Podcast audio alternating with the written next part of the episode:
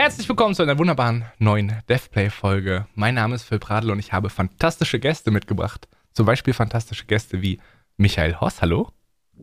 Hi Phil, äh, ja, mein Name ist Michael. Ich arbeite seit fünf Jahren bald bei Deck 13 und bin Senior Product Manager im Indie-Publishing-Bereich Spotlight.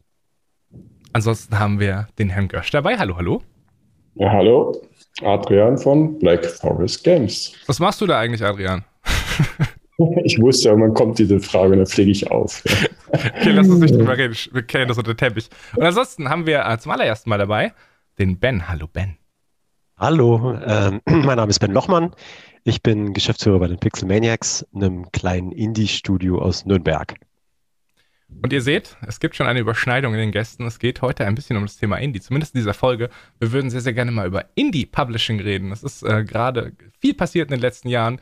Früher war das noch so, du musstest über irgendwelche Meet-to-Match-Veranstaltungen äh, einen Publisher kennenlernen, dann brauchte, brauchte der Funding, mittlerweile über Influencer-Management, Social-Media-Management und Crowdfunding äh, und auch durch die Förderung gibt es äh, viele, viele Möglichkeiten, um selbst sein eigenes Spiel an den Markt zu bringen. Äh, ben, du hattest dieses Thema in den Raum geworfen. Was ist denn so deine, dein Eindruck? Du hast gemeint, da hat viel Wandel stattgefunden in den letzten Jahren. definitiv, ja. Also ich glaube, ähm, es hat man, glaube ich, schon vor ein paar Jahren gesagt dass es noch nie so einfach war, selbst ein Spiel zu publishen, zumindest ähm, zu publishen, ohne erfolgreich zu abpublishen. Hm? Ähm, es ist einfach reinzukommen. Ähm, man kann sich mittlerweile halt überall Accounts anmelden. Man kommt auch bei den größeren Plattformen mittlerweile ein bisschen leichter rein, als es scheinbar früher der Fall war. Ähm, die Zeit früher habe ich ja nicht mitbekommen. Wir machen es ja erst seit fünf Jahren. Sind ja ein bisschen reingerutscht in die ganze Geschichte haben vorher Apps gemacht für den Apple Store und da haben wir das eben gerade so kennengelernt, dass das mit dem Self-Publishing halt überhaupt kein Problem ist.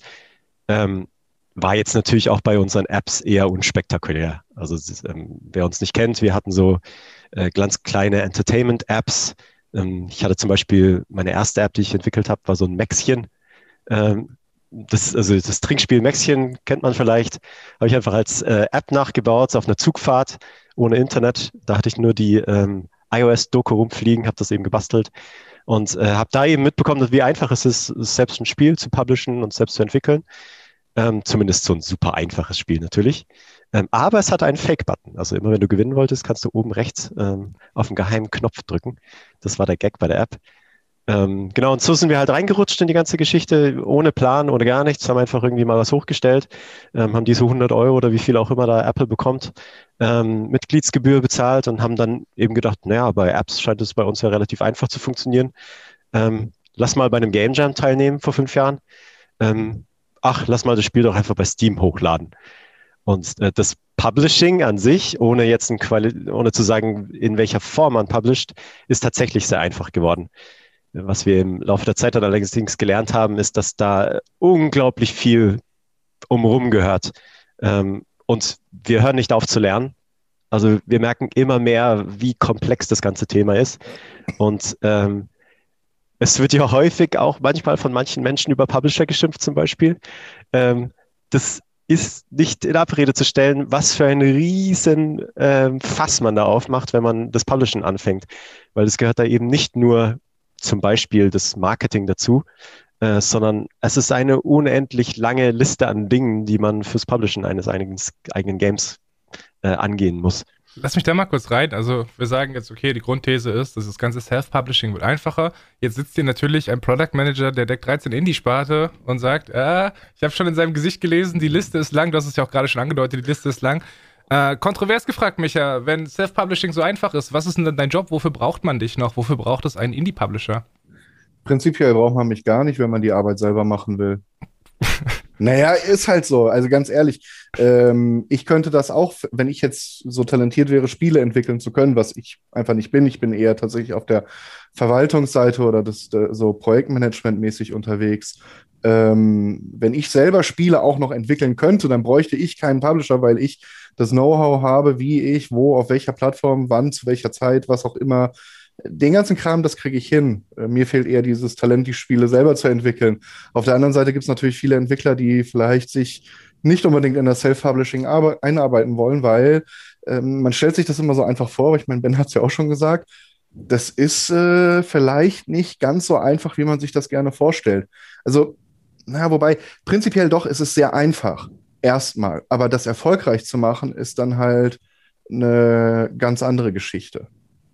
Ich glaube, das ist für den geneigten Zuhörer da draußen noch so ein bisschen abstrakt, dass wir sagen, okay, da ist viel und äh, das ist nicht so einfach. Können wir das vielleicht anhand von einfachen Beispielen einfach selektiert, wir schneiden mal rein und gucken mal, was, was, was stellt man sich darunter vor? Was meinst du, Ben? Soll ich oder willst du?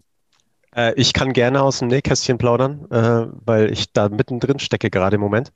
Und wir halt, also zum Hintergrund, wir haben vor fünf Jahren eben unser erstes Spiel released, Chromagun, und sind kurz davor, Can't Drive This zu releasen oder haben schon released, je nachdem, wann dieses Video gesehen wird. Ähm, und naja, also was ich jetzt schon echt unterschätzt habe, ist nur ein, jetzt ist jetzt wirklich nur in einen Bereich des, des, des großen Bereichs des Publishing mal reingepiekst, äh, Age-Ratings. Eieiei.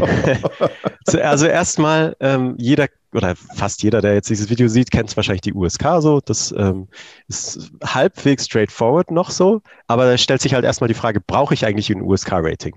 Das ist noch relativ leicht rauszufinden. Aber jetzt ist es so, dass wir Can't Drive das das allererste Mal auch in Asien releasen, zumindest den größten Teil Asiens. Und ähm, also jetzt, ich spontan hätte ich dir jetzt vor unserem Release nicht sagen können, ob ich jetzt in irgendeinem asiatischen Land ein Age-Rating brauche. Jetzt mittlerweile weiß ich das. Zum Beispiel in Südkorea braucht man eins äh, bei der GRAC.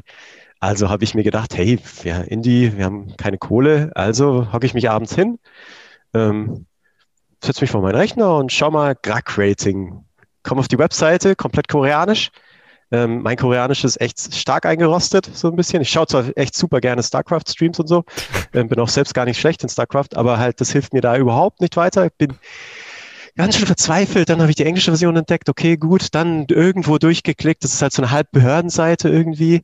Äh, durchgeklickt bis zur Stelle, wo man weiß, wie teuer das ist. Natürlich nicht in Euro oder Dollar, sondern in der jeweiligen Landeswährung, die ich dir jetzt gerade nicht sagen kann. CKUR, glaube ich. Dann versucht man in der Tabelle herauszufinden, wie teuer das ist und äh, findet dann raus, okay, ich kann mir einen Account anmelden, machst dir einen Account dort, bestätigst den, koreanisch alles okay.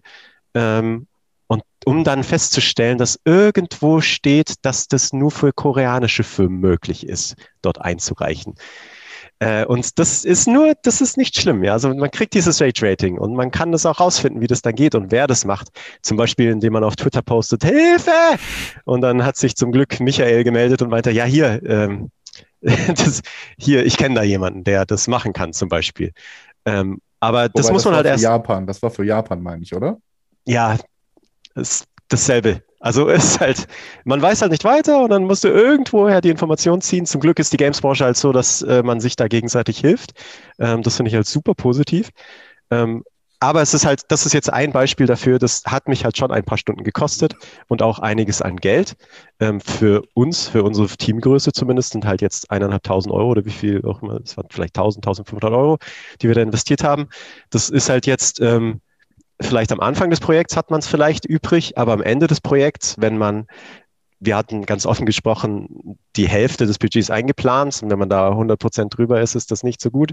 Und wenn man dann noch 1500 Euro oben drauf legt, irgendwann wird es halt ein bisschen Pain.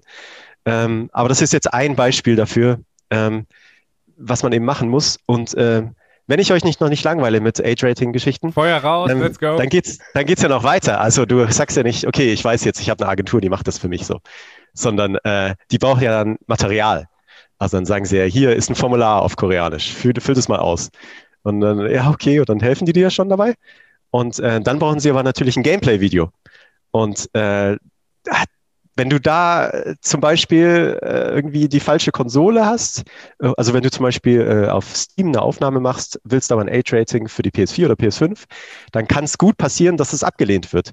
Und bei manchen bei manchen Age-Rating-Agenturen schreiben die dir halt eine Mail zurück und sagen, hey, du, ähm, ich weiß, du liest morgen, ähm, komm, das passt schon, das ist ja dasselbe Spiel, eins zu eins. Es gibt aber Age-Rating-Agenturen, die ich jetzt nicht genannt habe, äh, die sagen dir, dass du schickst du die Daten, dann wartest du einen Monat, du hast einen Monat vorher das, dich drum gekümmert und einen Monat später sagen sie dir, ey, das ist eigentlich, das Video ist verkehrt. Wir brauchen übrigens zwei Wochen noch. Ähm, und ja, es ist, das ist halt jetzt wirklich nur eine kleine Geschichte, in die ich da jetzt reingepiekst bin. Ähm, wobei man sagen halt muss, ja. wobei man ja echt sagen muss, also gerade was die Age-Ratings angeht, das ist über die letzten zehn Jahre sehr viel einfacher geworden. Ich wette, da kann der Adrian auch ein Lied von singen, wie das noch früher war, äh, dass man da, ähm, also heute kostet ja die USK zumindest für digitalen Releases kein Geld mehr zumindest in den Systemen, die zu dem IARC-Rating angehören, also dieses International Age Rating Certificate. Ich bin mir jetzt nicht sicher, ob das Kürzel, ob ich das Kürzel jetzt richtig interpretiert habe. Ich weiß nur, dass es IARC ist und das ist jetzt so quasi dieses Digital-Rating. Das ist ein Selbstfragebogen, den kannst du ausfüllen und damit hat sich das. Bei Microsoft ist es mittlerweile so, dass Südkorea zumindest für die Digitalversion übrigens mittlerweile mit drinne ist in diesem Rating.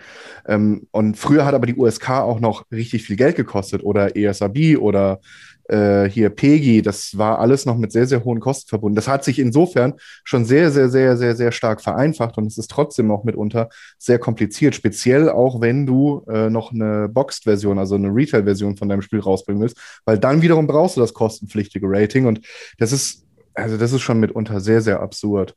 Äh, das hat damals mal dazu geführt, also habe ich bei einer Firma gearbeitet, wo ähm, äh, was das für Auswirkungen haben kann, übrigens, wenn man ein, wenn man solche Selbstfragebögen, falls jetzt nämlich irgendwo die Frage aufkommt, oh, da kann ich ja angeben, was ich will.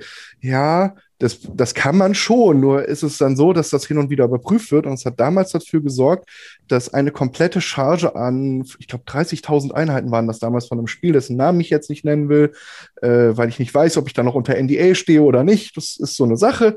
Ähm, da wurden damals 30.000 Units in den USA geschreddert, weil das falsche Logo aufgedruckt worden ist. Und das ist halt eine ganze Menge Geld, die da flöten gehen kann. Das hat sich heute schon sehr, sehr viel vereinfacht. Auch so, wenn ich mir jetzt Steam anschaue, du kannst heute 100 Dollar bezahlen und kannst dann dein Spiel dort veröffentlichen, wenn du die ganze Storepage und alles, die ganze Einrichtung machst. Aber das ist ja, heißt ja nicht, dass dass damit dir das auch, also nur weil es so einfach ist, heißt das ja nicht, dass du damit dann automatisch Erfolg haben wirst. Weil nur weil ich mein Sti Spiel auf Steam veröffentlichen kann, heißt das ja nicht, dass es dann sofort in den Topsellern auftaucht. Das äh, muss ja alles wohl vorbereitet sein und wer seine Steam Store Page, also ganz klassisches Bild, was da immer wieder ist, ist so der kleine Indie-Entwickler, der halt jetzt sein Spiel fertiggestellt hat, dann meldet er sich auf Steam an, macht seine Storepage, veröffentlicht sein Spiel und ist glücklich. Und das geht ja vollkommen an der Realität vorbei. Du, am, Im besten Fall, gerade wenn du ein Indie-Titel bist, der es wirklich schwer hat mit Aufmerksamkeit im Vergleich zu einer riesigen Konkurrenz. Wir reden hier von abertausenden Spielen, die gerade in Entwicklung sind, von, von 15 Spielen oder mehr, die am Tag nur auf Steam veröffentlicht werden. Äh, du gehst ja komplett unter, wenn du das einfach so machst. Das heißt, je weniger Aufmerksamkeit du hast, desto früher solltest du deine Steam Store Page haben und desto früher solltest du anfangen, deine Wishlist-Einträge zu sammeln und so weiter und so fort. Und das wird halt gerne vergessen. Ähm, insofern, ich verstehe schon, wenn ein Indie-Entwickler sagt, er, äh, er will Self-Publishing betreiben. Aber ich verstehe auch nach wie vor, warum es, äh, warum, warum das Prinzip der Indie-Publisher ganz gut funktioniert, weil der Aufwand, den man da betreibt und ist, der ist schon nicht ganz gering. Das kann Ben, glaube ich, bestätigen mittlerweile. Aber ähm, ich glaube, was viel, viel wichtiger ist, ist zu den richtigen Zeiten an die richtigen Dinge zu denken, weil man gar nicht weiß, was man alles vielleicht für Möglichkeiten verpasst, wenn man sich damit nie auseinandergesetzt hat. Da würde ich tatsächlich ganz gerne mal kurz reingehen. Ich glaube, die Zeiten, in denen Adrian abends in seinem stillen Kämmerchen saß und sich äh, seine Marketingpläne selbst ausarbeiten musste. Ich, ich würde mal vermuten, die sind vorbei. Äh, die sind äh, vorbei. Genau, ihr seid ja jetzt auch klassisch unterwegs mhm. mit, äh, mit Publisher.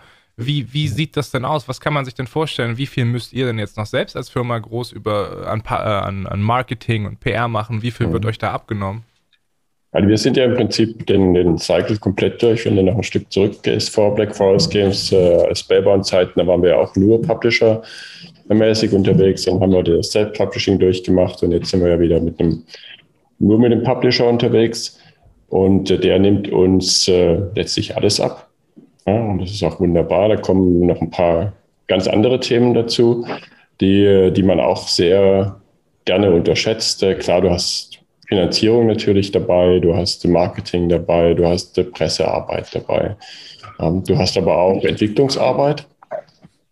Ähm, so, ich muss noch dazu sagen, dass bei uns gerade äh, umgebaut wird, ein ganzes äh, Office. Äh, da hinten werden Schränke zusammengeklappt. Alle wundert euch nicht, das ist äh, nicht der Jan Klose, der irgendwo raus will aus dem Schrank, sondern der wird, umgebaut. Der wird angebaut. Umgebaut, ja, das ist tatsächlich korrekt. Ähm, Also, du hast ja auch in der Entwicklungsarbeit, äh, das, was ein Publisher macht, dir auf die Finger zu hauen und zu schauen, ähm, ja, hältst du Milestones, wo stehst du eigentlich mit deiner Entwicklung? Das müsst ihr dann auch irgendwie intern abbilden. Ja. Und du musst intern äh, ähm, gucken, okay, wie hältst du deine Zeitpläne? Das macht sonst auch ein Publisher. Bei uns ist tatsächlich äh, natürlich jetzt äh, sehr viel, was vom Publisher abgedeckt wird. Ich bin mir auch nicht sicher, ob wir jetzt tatsächlich diese goldenen Indie-Publishing-Zeiten haben, nur weil man jetzt äh, was rausstellen kann heißt das äh, ja nicht, dass das erfolgsversprechend ist. Und das ist genau das Thema, was der Michael gerade gesagt hat früher. Ähm, vor, vor knapp zehn Jahren ging ja diese Indie-Publishing äh, ähm, Indie-Publishing goldene Zeit los. Ja. Da wurde dann äh, ähm, Humble Bundle gegründet und solche Geschichten. hat es auf eine riesen Aufmerksamkeit gehabt. Das ist aber gerade so die Zeit, wo du auch äh, Steam noch äh, so ein Gatekeeper war. Das heißt, wenn du auf Steam gekommen bist, hast du automatisch auch äh, irgendwie Coverage gehabt, weil Leute haben dich gehabt. Ja. Und es ist heute immer noch so, wenn du gesehen wirst, irgendwo äh, oben bist, dann verkaufst du was sofort. Wenn du nicht mehr gesehen wirst, verkaufst du nichts mehr. So, früher war das, gab es dann die Zeit, da hattest du eine Sicherheit, dass du an deinem Tag, wo du rauskommst, bist ja zumindest mal in den neuesten Spielen, Top 10 neueste Spiele. Und wie Michael sagt, heute kommen 15 bis äh, 25 Spiele pro Tag raus. Also wenn es dumm läuft, äh, bist du nur zwei Stunden selbst in den, in den Neuigkeiten obendrauf. Und wenn du dir anschaust, welche Spiele werden denn heute noch äh, self-published, das sind auch nicht immer die kleinen, ein paar mittlere, die ihr Glück versuchen. Äh, teilweise erfolgreich, aber ich denke, das Modell muss jetzt zeigen, dass es in der Zeit überhaupt noch funktioniert. Und wenn du jetzt die Superhits anschaust, selbst jetzt wie ähm, Valheim, das ist im Publisher gelaufen.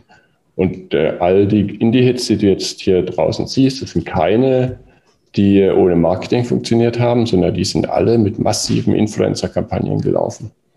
Und das ja. ist heute, wo es heute läuft. Ja. Ohne Influencer läuft nichts mehr. Und da kann auch der der Publisher der einen riesen Mehrwert bieten. Oder du hast mhm. selber super Connections. Manchmal passiert sowas aber auch einfach so, ne? Ich glaube, zwischen hinter Selten, Among Us und hinter ja. Rust stand jetzt keine große Kampagne, aber ja, auch diese äh, Spiele finden gerade über Twitch, über Influencer-Marketing wobei, wobei, wobei, Äh, also Rust, Rust auf jeden Fall riesen Influencer-Kampagne. Ja, sicher. jetzt, aber ich meine, damals, als es rauskam, muss man auch dazu sagen, das hatte schon einen gewissen Support, auch so von Seiten Valve her.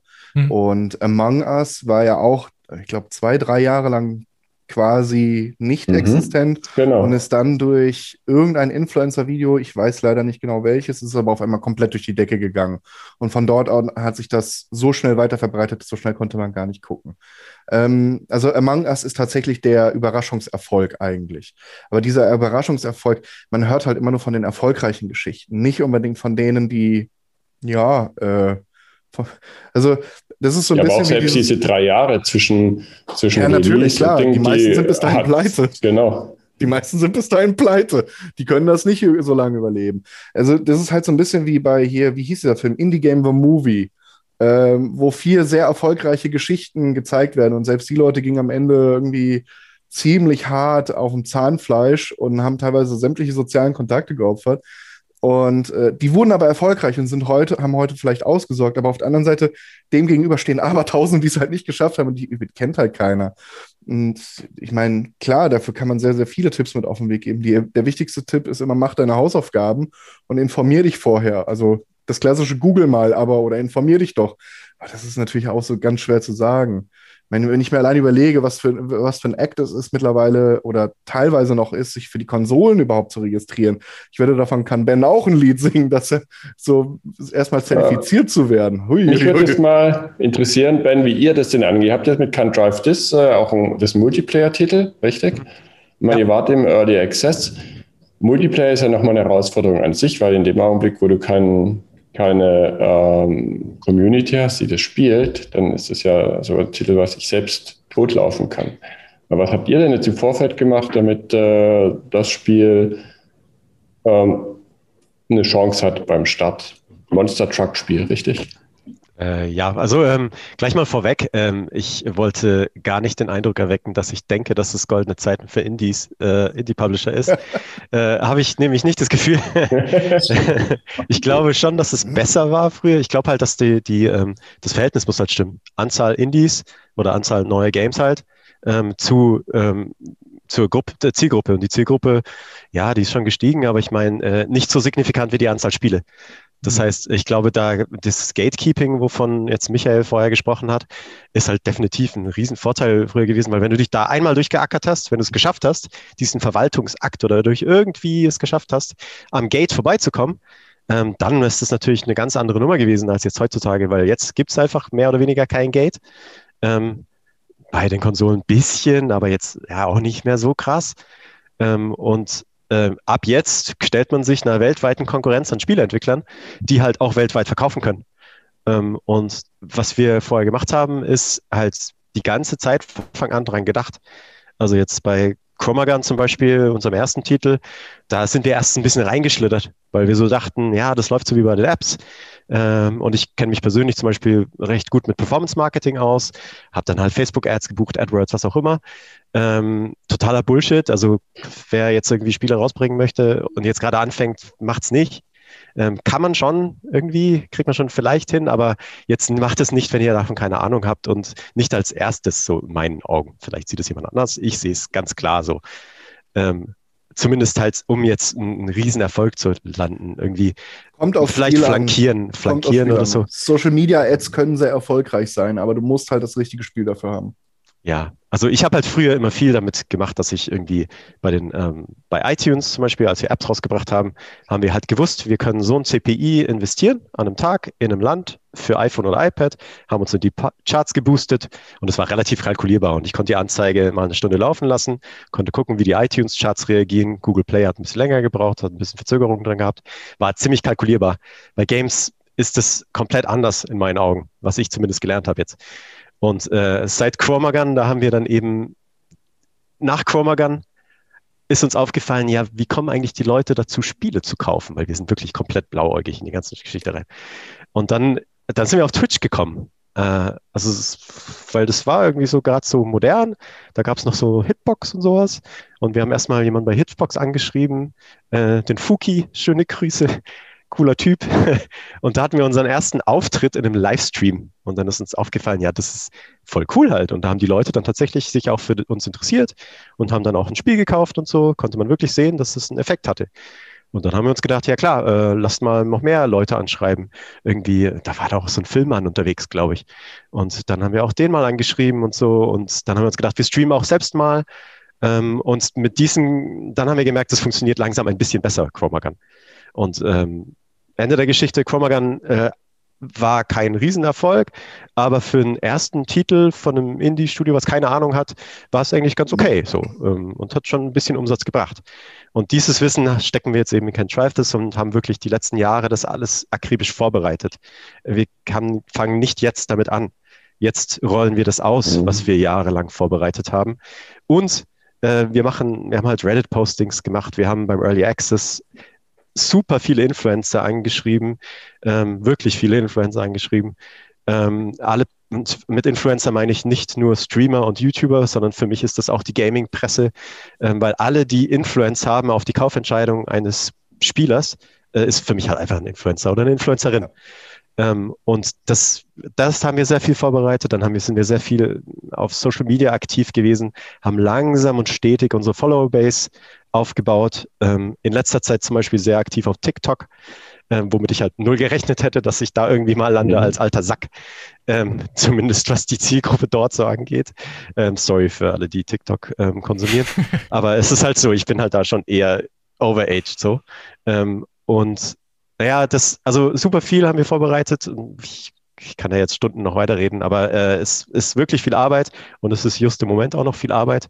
Äh, und von alleine passiert da auf keinen Fall was. Und letztes Wort noch dazu. Ähm, trotzdem muss es kein Erfolg werden. Es kann einfach sein, dass, dass man einfach Pech hat oder vielleicht ist auch das Spiel einfach scheiße. Das weiß man alles erst, wenn es draußen ist.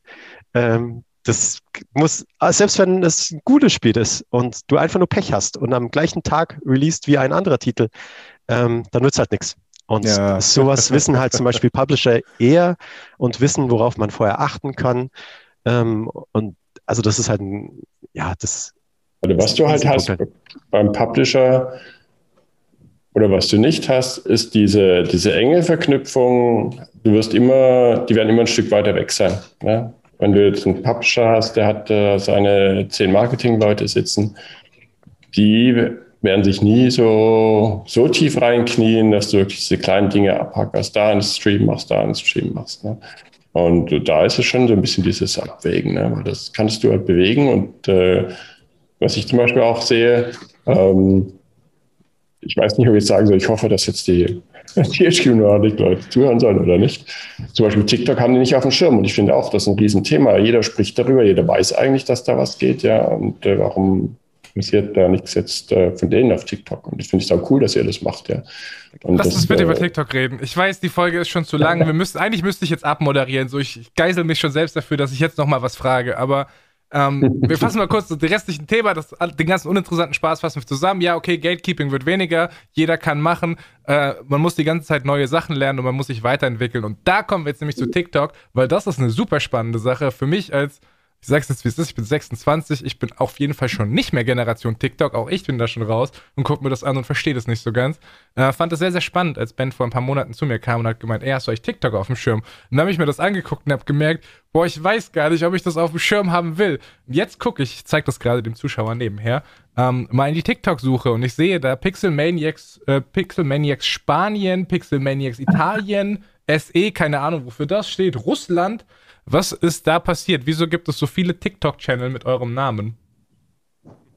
Ähm, ja, also ähm, erstmal zum Hintergrund so, ähm, entstanden ist das während des letzten Ludundare. Also wir nehmen immer unseren Game Jam Teil, der heißt Ludundare und das streamen wir immer bei Twitch. Ähm, es ist irgendwie so ein Ritual, zumindest wenn nicht gerade Corona ist. Und ähm, es macht halt mega Spaß, weil man halt zusammen, als es ist halt ein bisschen Team-Event. Ähm, und äh, ich bin halt so der Geschäftsführer und Marketing-Guy und Geschäftsführer von einer kleinen Firma ist halt eigentlich nicht so viel zu tun. Das heißt, ich bin eigentlich vor allem Marketing-Guy. Und ähm, dementsprechend kann ich bei so einem Game Jam ehrlich gesagt nicht allzu viel machen. Ähm, und deswegen suche ich mir immer eine Sonderaufgabe. Und meine Sonderaufgabe war, mir TikTok anzuschauen. Und ich wollte ein TikTok hochladen. Und ähm, das habe ich dann auch gemacht. Und es ging okayisch. Und äh, ich hatte aber schon so ein bisschen das Gefühl, dass dafür hat es gar nicht so schlecht funktioniert, dafür, dass ich das Video ganz schön scheiße fand. ähm, und dann haben wir hier noch weitere Videos hochgeladen und das zweite oder dritte hatte dann auf einmal 500.000 Views. Und dann trudelten so die ersten Follower rein und es kamen die ersten Fragen so richtig irgendwie von Interessierten. Mm. Und das ist auf dem deutschen Account, der Ben Lochmann deswegen heißt und nicht Pixel Maniacs. Ähm, und äh, das hat eigentlich super funktioniert und das habe ich dann auch weitergetrieben, ähm, weil ich das Gefühl hatte, dass man bei TikTok super aus seiner Follower-Base ausbrechen kann. Was eben du bei anderen. 80.000 Follower auf TikTok? Na klar. und das wird ja viel neidisch. Und das äh, ist halt bei Instagram und bei Facebook und ähm, Twitter ist die Discovery nicht so groß, also Discovery-Anteil. Und bei TikTok ist es aktuell noch so, weil das so ein bisschen, halt, das ist eine neue Plattform und es gibt viel mehr Konsumenten des Inhalts, als es Produzenten gibt. Ähm, und deswegen, und TikTok forciert es mit dem Algorithmus auch stark, dass du neue Inhalte entdeckst, die dich interessieren könnten. Und ich selbst, ich fand es am Anfang ganz ehrlich super peinlich, Inhalte da zu konsumieren, weil ich halt ständig nur halt, ja, will jetzt keine Beispiele bringen, weil manchen Leuten gefällt es ja, aber ich fand's, ich habe mich voll geschämt äh, für die Inhalte dort, fremdgeschämt. Aber der Algorithmus, ich finde, der lernt. Also ich bekomme jetzt, ich interessiere mich für Psychologie, Kindererziehung, Game Dev, Facebook Ads, Google Ads und Suchmaschinenoptimierung so und Rezepte. Und genau das bekomme ich. Äh, und das ist halt super faszinierend. Ähm, und ich kriege keinen Shit mehr. Also es ist ein, ich mag die Plattform. Ich bin nicht gesponsert von TikTok, auch wenn sich das anhört, aber wenn die an die Börse gehen, dann kaufe ich mir hundertprozentig Aktien, weil ich finde, die machen so viel richtig, was gerade jetzt Facebook zum Beispiel aus Konsumentensicht einfach echt falsch macht. Also die, die bauen natürlich das Feature ein in all ihre Apps, Instagram, was auch immer, aber das sieht einfach scheiße aus und, und das ist super usability unfreundlich. Aber TikTok ist, macht Spaß. Es ist super einfach. Es gibt ganz wenig Funktionen. Jetzt eine Kooperation mit Shopify, also das ähm, mein Aktientipp. Ey, Adrian Michael, ich freue mich, dass ihr da seid, ne? aber ich wusste nicht, dass wir mit einem geheimen TikTok-Star reden. Ich habe noch viel, viel mehr Wertschätzung jetzt für dich und es freut mich, dass du da bist, Ben. Ähm, ich freu, ich, wir müssen dieses Thema, glaube ich, jetzt echt zumachen. So. Es, ist, es geht eine halbe Stunde, wir müssen jetzt genau. Ich würde mal sagen, wir machen, ähm, wir machen ein Follow-up in der nächsten Aufnahmesession, weil dann haben wir nämlich mal den Release auf jeden Fall durch. Weil ich ehrlich äh, gesagt bin auch, äh, ich habe mir das auch angeschaut, TikTok ein bisschen. Ich konnte mich da auch gar nicht rein. Ich habe dauernd gedacht, wir machen hier, ich habe früher bei Facebook so ein Good Morning BFG, wollte es auch machen. Mich noch nicht durchgerungen. Aber ich glaube auch, genau da kannst du derzeit noch richtig was bewegen. Und ich finde es halt cool, dass ihr das macht. Ja, und bin echt gespannt äh, ähm, und eigentlich auch optimistisch, dass sich das auf den Release da von Can Drive das äh, durchschlägt. Ne? Dankeschön. Wir werden das sehen, Freunde. Vielleicht äh, gibt es da mal eine Anschlussfolge in einem halben Jahr, und dann werden wir sehen, ob. Äh, Lass uns das in zwei Monaten machen. Ich will das wirklich sehen. ob Ken Driveless dann durch die Decke gegangen ist oder ob genau. Ben Gaming und Game Dev an den Nagel hängt und jetzt seine Influencer-Karriere beziehungsweise seine TikTok-Consulting. Ihr macht eine TikTok-Agency auf, so. Das ist ja ah. easy ummodellierbar. Macht ein bisschen Inhalte, dies, das. Da geht viel, meine ja, ich Freunde. Bin, ich bin tatsächlich gespannt, wie viel sich dann auf TikTok zurückführen lässt, weil, äh, also es gibt ja schon die ersten Spiele, die nur aufgrund von TikTok wirklich zum ja. absoluten Mega-Erfolg wurden. Bestes Beispiel ist halt Shotgun Farmers. Ja, klar, ja. Hm. Ich bin auch super gespannt, allerdings man muss das auch realistisch betrachten. Das ist halt einfach ein Pfeiler von vielen. Genau. Also, dass, wenn du nur TikTok machst ähm, und auch wenn du eine Million Follower hast, das, das Krasse bei TikTok ist ja, dass die Followeranzahl nicht unbedingt repräsentativ für deine Reichweite ist. Genau. Es gibt so eine gewisse Baseline, ähm, aber du kannst halt als super unbekannter Follower oder äh, Influencer oder Influencerin halt eine super Reichweite erreichen. Es geht um den Content. Und deswegen ich meine, ich, also ich würde, ich glaube auf gar keinen Fall, dass TikTok da irgendwie 80 Prozent eines Erfolges ausmachen würde, wenn wir überhaupt einen Erfolg haben. Das, ich weiß es nicht. Wir werden es sehen. Genau, wir sind sehr gespannt. Sehen. Wir drücken dir die Daumen. Dankeschön. Genau. Und schauen, was passiert. Harren der Dinge, die da kommen. Jo. TikTok, meine Freunde. Ich hoffe, wir müssen in nächster Zeit nicht mehr viel drüber reden, aber ich habe die Befürchtung, es wird nochmal ein Thema werden hier in der Zukunft bei DevPlay. Und das soll es für diese Woche auch gewesen sein, meine Freunde da draußen. Ihr könnt sehr, sehr gerne diese fantastische Folge auch jederzeit, so wie alle anderen Folgen, als Podcast hören. Auf Spotify, Apple Podcasts, Google Podcasts, im RSS-Feed, überall da, wo es gute Podcasts gibt. Ansonsten natürlich äh, in Videoform auf YouTube, beziehungsweise eine Woche, anderthalb Wochen sogar früher bei der GameStar Plus. Wir bedanken euch, wir bedanken uns für euch, bei euch. Jetzt ist es aber vorbei, meine Freunde. Halbe Stunde oh, reden, Mann, schwierig. Wir bedanken uns. bei TikTok hat mich kaputt gemacht, meine Freunde. Wir bedanken ja, uns bei die 80.000 von Fan. Eure Aufmerksamkeit. Lasst uns gerne in den Kommentaren Feedback zu dieser Folge da. Sehr, sehr gerne auch einen Themenvorschlag, worüber wir in Zukunft sprechen. Und falls ihr noch mehr über TikTok hören wollt, dann laden wir gerne den Ben ein. An dieser Stelle war es das. 19. März, Can't Drive This, überall. Macht's gut. Tschüss. Ciao. Adi.